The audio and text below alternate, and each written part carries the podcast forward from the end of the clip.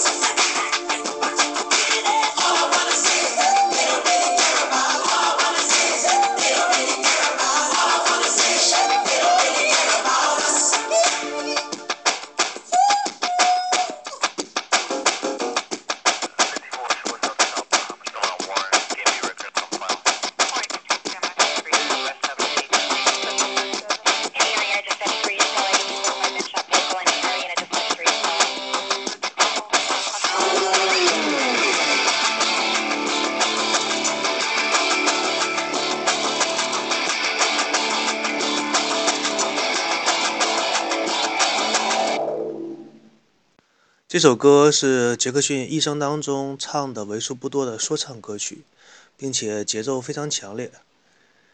我年轻的时候听这首歌，基本上是那属于那种开启洗脑式循环，一遍又一遍的听，越听越觉得好听。很多人觉得，为什么说说唱音乐几乎被黑人垄断，很少有其他肤色的人在说唱音乐方面有所造诣？这个也是和黑人这个种族有很大关系的。一些出过国的留学生回来说：“你跟黑人交谈过，你就知道为什么是那种说唱音乐基本上都是黑人。他们平时说话的时候就跟说唱歌曲一样，特别有节奏感，什么三个字一小段，五个字一大段。”就恨不得说说话就又又切克闹了那种感觉，而且这个跟黑人受到的教育也有关系，就是你在黑人当中能说出那种长句子来，就属于那种有文化的人。黑人的口语都是最简单、最俚语，都是比较简洁短的那种，因为长的他不会说嘛。所以说说唱音乐就是特别适合黑人。按照音乐界的。规律一张专辑之后，那么接下来就开始演唱会。杰克逊依然是开始自己的世界巡回演唱会，在一九九六年的九月七号到一九九七年的十月十五号结束。杰克逊在五十八个城市进行了八十二场的演唱会，总共有四百五十万的歌迷，总收入达到了一点五六亿的美金。这个演出横跨了五大洲的三十五个国家。成为了杰克逊在观众人数方面最成功的巡回演唱会。在这次巡演期间，杰克逊还与一名皮肤科的护士，同时也是他本人多年的朋友，叫做黛比·罗威，跟这个女孩结婚。婚礼举行的非常仓促，就是临时性的举办了一下，是在澳大利亚的悉尼举办的。啊，看来从身边的朋友比较容易下手。当时呢，罗威已经怀孕六个月。听起来那么像国产电视剧呢？什么奉子成婚，又像一个八卦新闻一样。时间到了一九九九年，杰克逊与罗威友好的离婚，嗯，又是友好的离婚。杰克逊得到了孩子的监护权，但是这个诉讼一直打到了二零零六年。这就是为什么说国外的很多官司一打就旷日持久，从九几年打到二零零六年，大家可以算一下打了多少年。两个人才对这一个判决达成了一个共识。我们发现有这样一个有趣的现象，就是几乎所有娱乐圈里边的名人，他们的婚姻好像就是没有几个长久的，分分合合、离离结结的，好像是一种常态。有的明星甚至一生当中结过十起次婚，把自己的私生活搞定了之后呢，杰克逊又开始了他的音乐生涯。一九九七年，杰克逊发布了一个自己的混合专辑，叫做《血溅舞池》。他的历史回音版，在这张专辑当中有五首新歌，销量全球范围内达到了六百万张，是有史以来销量最高的混音专辑。混音专辑是这样，它不是一个全新的专辑，它会有一些老歌，再加上一些新歌，然后放在一起形成一个新的专辑，这个叫做混音专辑。所以，只是混音专辑就卖到六百万张，这个确实是除了杰克逊以外，很少有人能做到。《血溅舞池》这首歌也是我个人比较喜欢的 Michael 的一首歌曲，它有非常强烈的那种节奏感，并且有灵魂音乐的特质，能够让你反复的去听这首歌，而且不会听得厌烦。下面就用这首歌来做我们这一期节目的结束，我们一起来听一下这首歌曲。在这期节目的最后，祝大家心想事成。